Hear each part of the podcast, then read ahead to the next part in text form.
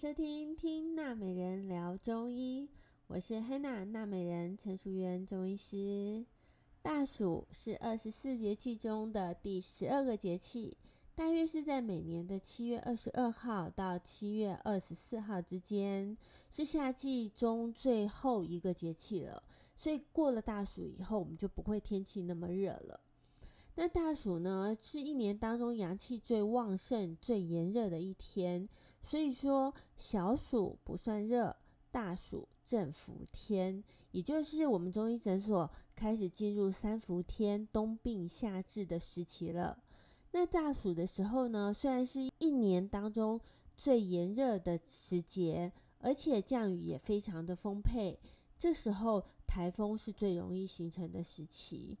在大暑的节气中呢，气温因为渐渐上升，那大多数的人会流很多的汗，这时候记得要多喝水，补充电解质，也因此这段时间要注意散热和补水。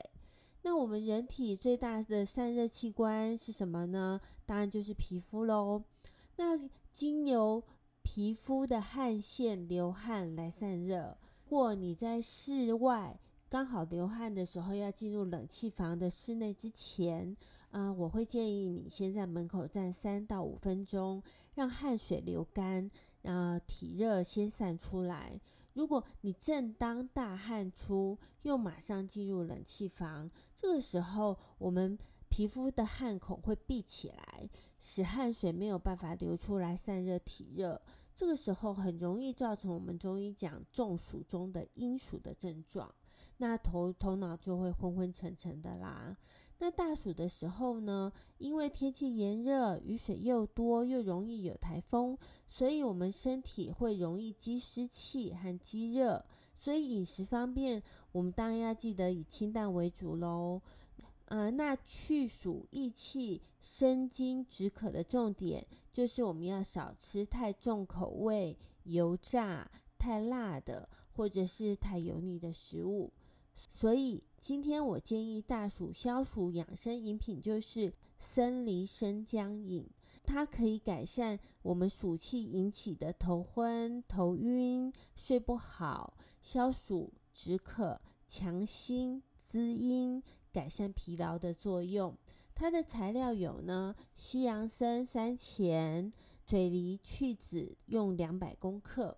炙甘草五钱加生姜两小片，那我们的方法就是用两百 CC 的冷水，把这些药材浸泡二十分钟，用大火煮滚，然后再转小火再煮五分钟，放到常温以后就可以当一般茶饮来喝。那西洋参呢，它有补气滋阴的作用，生津、清热、降火、消暑。补而不燥，适合大部分的人吃。那水梨呢？它有百果之中的美誉，它的性味为凉，味甘，微酸，有生津、润肺、养胃、清热和化痰的作用。在酷热的夏天吃起来是非常爽口的。炙甘草呢，就是用蜂蜜炒过的甘草，它有润肺。益胃生津，那炙甘草它入心、肺、脾和胃经，它具有益气、补中、清热、解毒和祛痰止咳的作用。